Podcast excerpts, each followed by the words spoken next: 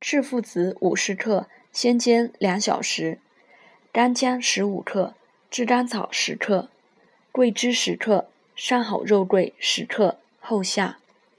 煎取药液三百毫升，分三次鼻饲。这是昨天我给 A 先生病危的父亲开的处方：四逆汤加肉桂、桂枝。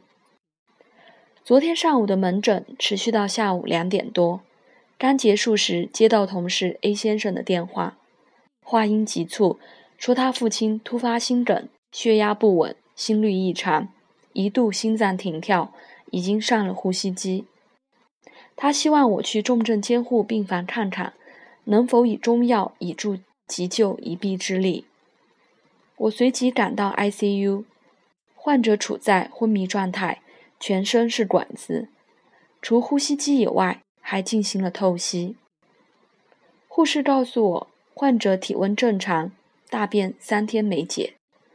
他是位七十五岁的老人，去年心肌梗死过，恢复过程中竟然再次发病。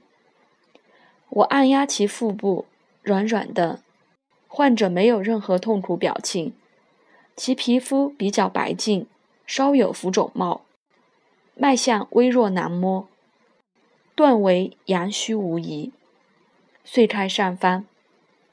今天下午，A 先生欣喜来电，说老人病情稳定了，心率、血压正常，医生说明天可以停透析观察。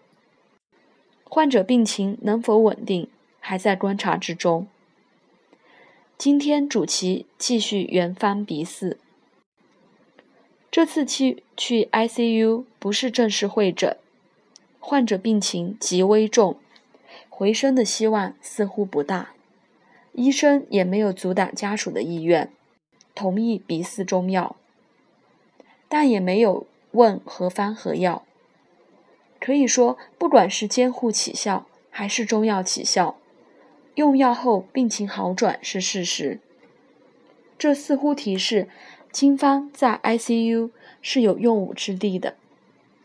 我只是希望经方不是潜入 ICU，而是大踏步的进入 ICU。